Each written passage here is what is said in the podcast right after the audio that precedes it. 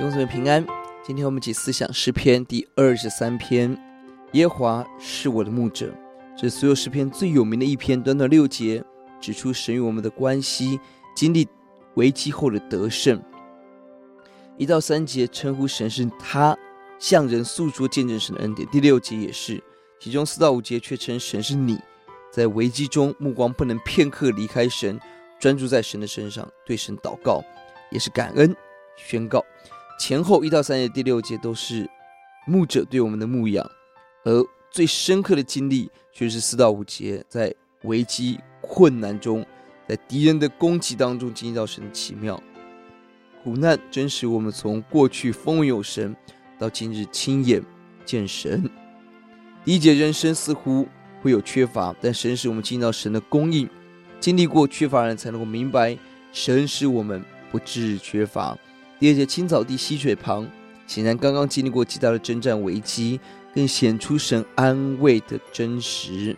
第三节灵魂可以苏醒，前一段时间显然经历过黑暗迷糊，神使我们苏醒，神引导我们走义路，因为各样黑暗的道路在前面，我们需要神的引导，走生命的路。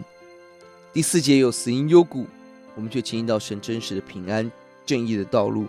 这篇美丽的诗篇。在经历最大困难的人，才能够发出这样的赞美跟诗歌。四到五节提到了危机中神给的祝福，有死荫幽谷，有敌人围绕，但就在幽谷中，神给我们的鼓励是不要害怕，我们不会遭难，神同在，神自己杖与竿安慰我们。杖是戴在腰间的短棒，竿是用来帮助走路赶羊、防御仇敌跟盗贼。豺狼的攻击的武器，而神的杖、神的竿都安慰我们。就在最危险敌人面前，神不是为我们预备了刀剑兵器去抗敌，神为我们预备了筵席，好奇妙！一方面强调神给我们在敌人面前的平安丰富；另一方面，神也强调他为我们征战。我们一切生命的征战不是靠自己，不是凭着自己依靠自己的能力。神不只为我们预备了宴席。更把我们当成他的上宾，所以为我们征战。神为我们预备了何等满溢出来的福气。第六节是神给牧人，神是牧人给我们的照顾、祝福，也是我们的选择。我们要永远住在神的殿中。第六节说：“我一生一世必有恩惠慈爱随着我，我只要住在耶和华殿中，直到永远。”神们经历死荫幽谷，经历安歇水边，经历敌人围困，经历牧人保护。